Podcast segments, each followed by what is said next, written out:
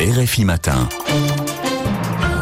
quasiment 7h55 ici à Paris. On retrouve Jean-Baptiste Placa pour sa chronique hebdomadaire et on va au Burkina Faso pour marquer le premier anniversaire de sa prise du pouvoir à Ouagadougou il y a tout juste un an.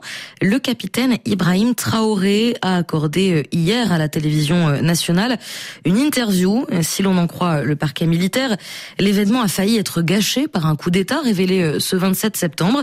Alors Jean-Baptiste, que faut-il penser de cette tentative d'éjouer Peut-être faut-il avant tout insister sur la préciosité des termes choisis pour décrire ce complot contre la sûreté de l'État. L'on parle de tentative avérée, de témoignages dignes de foi, ce que d'aucuns percevraient comme le signe que les accusateurs ne sont pas certains d'être convaincants. Et l'on appelle officiellement les citoyens à venir témoigner comme un appel à la délation pour conforter un dossier encore un peu mince. Ce complot peut être réel, mais alors les termes dont use le capitaine pour qualifier ses camarades putschistes rappellent ceux qu'utilisaient autrefois les CDR, redoutables comités de défense de la Révolution, pour mobiliser contre d'hypothétiques ennemis de l'intérieur. Il parlait en effet de, de valets locaux de l'impérialisme. C'est juste le vocabulaire marxiste.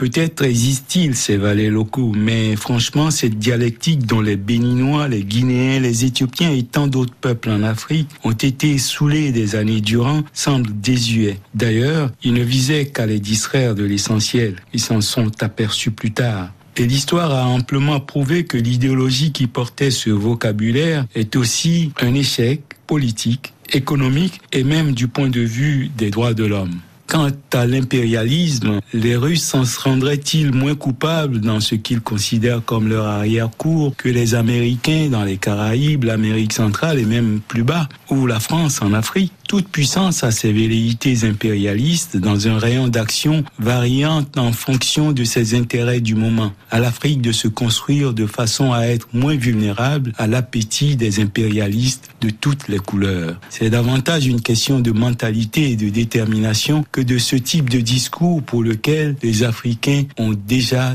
donné. Il n'empêche, Jean-Baptiste, le dirigeant burkinabé a le droit de dénoncer un coup d'État qu'il viserait.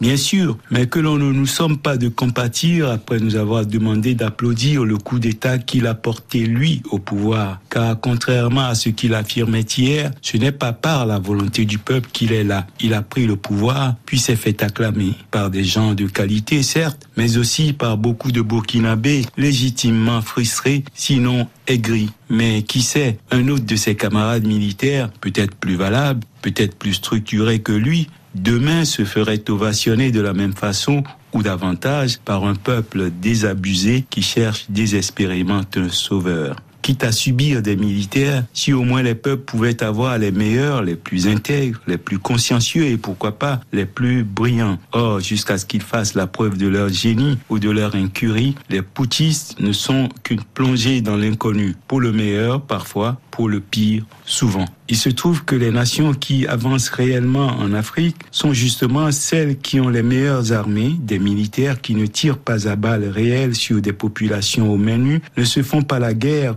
pour le pouvoir d'État dans la capitale, alors qu'ils accumulent échec après déroute sur les vrais fronts. L'avenir d'aucun peuple ne sera reluisant avec des coups d'État à répétition perpétrés par des soldats qui font mal le travail pour lequel ils sont payés. Défendre la patrie, protéger le peuple et braver l'ennemi. La chronique hebdomadaire de Jean-Baptiste Placas.